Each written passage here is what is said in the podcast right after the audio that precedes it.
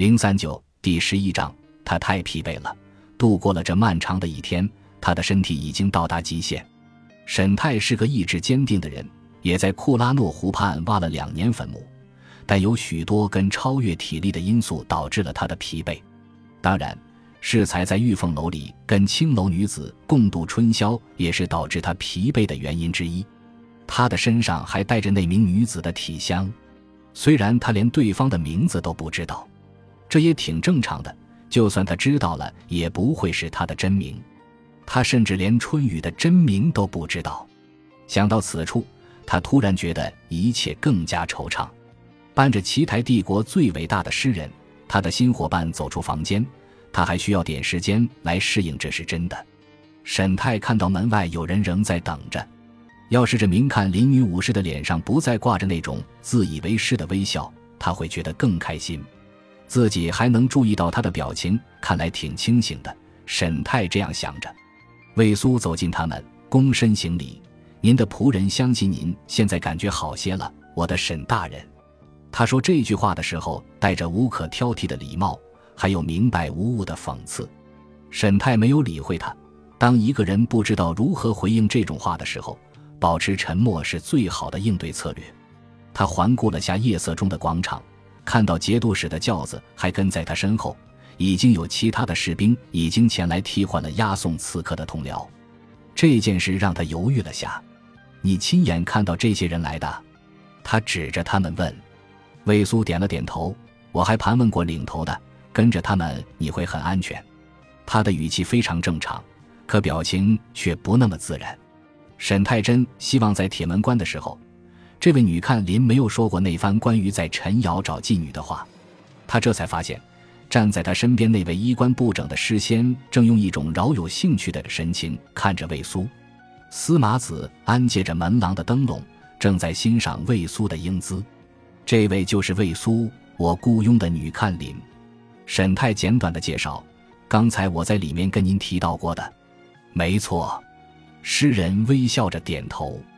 魏苏回给他一抹微笑，作揖：“很荣幸有人在您面前斥及我的名字，诗仙大人。”他根本不用沈泰介绍就知道这人的身份。沈泰的目光在他俩之间打了个转。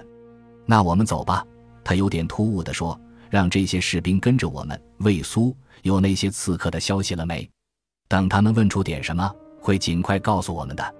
我们，他意识到这个词有点不妥。不过懒得跟他计较，他已经很累了，不想争辩。他满脑子都想着有关妹妹和长兄的事情。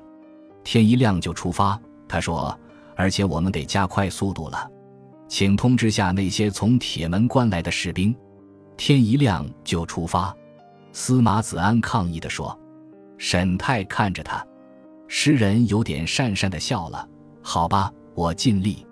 你能打发你的女看林来叫我起床吗？魏苏笑了，他居然咧嘴笑了，洁白的牙齿闪烁着。我很荣幸接受这个任务，沈大人。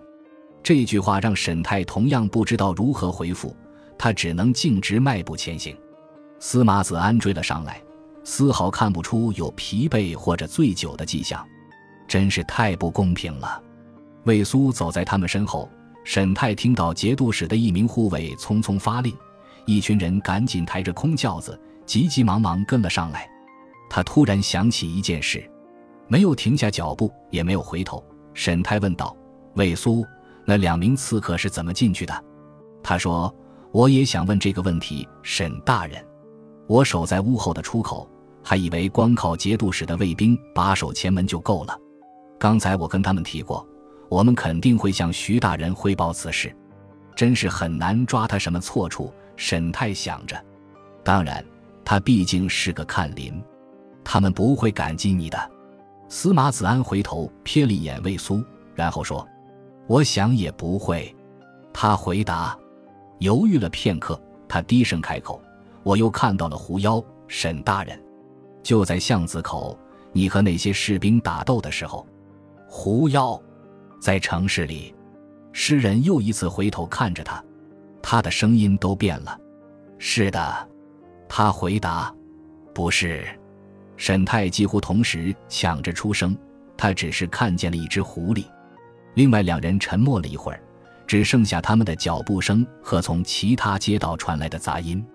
在城市里，沈太想着：是啊，他已经再次置身城市里，就在这个夜晚。怪力乱神的东西只能在类似库拉诺湖畔的地方才能出现，至少在这里，他从来没听到过鬼魂的哀嚎声。啊，好吧，是的，一只狐狸。我想，也许吧。诗仙若有所思地说：“希望你们住的客栈能卖点喝得下去的酒，最好也不要离得太远了。”他们回到客栈之后，没有收到任何来自节度使的消息，而且也没有空房了。魏苏跟店小二说了一声，安排司马子安住到他的房间。他又要睡在沈太的房间外了。客栈的店小二感到有些尴尬，赶紧保证尽快为他搬来一席草垫铺在门廊上。其实，让护卫睡在门外也不是什么新鲜事。沈太对此也不知道该如何是好，倒是事先邀请魏苏跟他同住一间屋。可惜他带着比沈太预期的更甜美的笑容，谢绝了司马子安的好意。在店小二离开过后，沈太盯着魏苏发问：“是因为那两个刺客吗？”他犹豫了下：“是的，而且你的朋友需要一间房，这是最妥当的做法。还因为那只狐狸，对不对？”他说不出来为什么这件事情让他如此恼怒。沈太是个很容易发火的人，这也是他去石鼓山的一部分原因。同样，也是他离开石鼓山的部分原因。他那带着挑衅的目光迎上了他。他俩仍然站在客栈大堂，周围没有其他人。是的，他终于回答，也有这个原因。看林武士是不允许说谎的。沈太回想起来，然后呢？他该说什么？他一直信奉那些民间传说、上古预言，这在他看来是荒谬的。可不止他一个人会这样做。诗人已经从大堂里走了出去，来到庭院，走向最近的亭子，那里还有人在演奏音乐。正在沈太往那个方向瞥去的时候，司马子安的身影又出现了。他微笑着，携着一瓶酒和两个杯子往回走。很快，他又回到了他们身边。真不敢相信，这里居然有龟和酒，简直让人欣喜若狂。沈太抬手表示拒绝。我不行了，今晚再不能喝了。诗人的唇角裂开，人生得意须尽欢，莫使金樽空对月。沈太摇摇头，别想着对月了，太阳都快升起来了。司马子安大笑，我想也是。那么干嘛还要去睡觉呢？他转头看着魏苏，你还是进你的房间睡吧。小看林，我会跟那些歌女们在一起，我敢肯定，如果我需要的话。会有人愿意分我一半床铺？魏苏又一次对着他微笑。那间房属于您了，大人。或许别的床，或是别的人，不会让你睡得这么舒服的。我今晚有地方睡觉。诗人瞥了沈太一眼，点了点头。看上去他还没有醉得失去理智。如果晚上有节度使府上的消息传来，我会向您禀报。魏苏优雅地冲着沈太低头行礼。如果您认为这样安排妥当的话，或许不太妥当吧。但他已经疲惫的不想争论了。今晚上的事情太多，尤其是那些关于他妹妹的。沈太只是点点头，谢谢。如果您认为合适的话，把我叫起来就是。遵命，大人。两名客栈的伙计抬着一床卷起的草垫出现了，他们轻快地走着，经过客人身边时还能低头行礼。他们匆匆走过庭院，穿过挂满灯笼的走廊，往着左侧的楼而去。司马子安也跟着他们进了庭院，不过他往右转，朝着发出琵琶声、长笛声和一阵阵欢声笑语的地方走去。沈太看到他的脚步很急切，沈太和魏苏跟着抬草垫的伙计走到客房前，伙计们把草垫铺在走廊上，就在那扇紧闭的房门之外，然后伙计朝他们鞠躬。匆匆离去，只留下他俩。沿着走廊，每根柱子上都插有燃烧的火把。从庭院的那一边，依稀传来曼妙的音乐。沈太抬头看着星空，他想起了上一次魏苏在他门外过夜的情形，突然很想知道，这一次的房门是否还有门栓。他蓦然想起，自己应该去看看闪灵在睡觉的。不过他可以请魏苏代劳，他会去。不过感觉总不那么对劲。这一整晚他也一直没睡，可能没必要去看那匹汗血宝马吧。那名第一个在铁门关城墙上看到沈泰骑着闪灵而来的士兵也在随行的小队里。他几乎就没有离开过闪灵，就连晚上都睡在马厩里。他也不知道其他士兵睡在哪里，或许是大通铺吧，这个可能性最大。这个时候他们早就睡着了。寒夜疏星月犹残，拂晓朝阳暮群山。或许司马子安说的也没错，人生得意须尽欢。沈泰也曾多次彻夜不眠的饮酒作乐，跟周岩和其他的书生们一起，有春雨和其他青楼女子作陪。但今晚他没有这个兴致。你来叫醒所有人，他问魏苏：“我会在黎明前把大家都叫起来的。叫我的话，敲下门就是。”沈泰一边说着，一边挤出一丝笑容。他没有答话，只是犹豫地看了他一会儿。当魏苏站在他面前的时候，沈泰才真切感觉到他有多么娇小。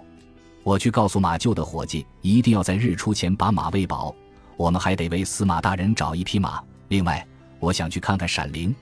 他匆匆地冲他一拜，快步走下了楼梯。沈太木送着他轻盈地穿过庭院，他看上去毫无疲惫之色。他想着，沈太走进了房间，转身关上房门。然后他整个一僵，静静地站着，一动不动。片刻之后，他再次打开房门：“你就在这儿候着吧。”他冲着空空如也的门廊说：“等我叫你的时候再进来。”他让房门半开着，转身，一股熏香的味道弥漫在整个房间里。内室里点着三根蜡烛，投射出琥珀色的、柔和而微弱的光芒。现在已经很晚了，三根蜡烛。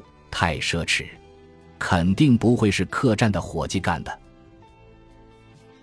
本集播放完毕，感谢您的收听，喜欢请订阅加关注，主页有更多精彩内容。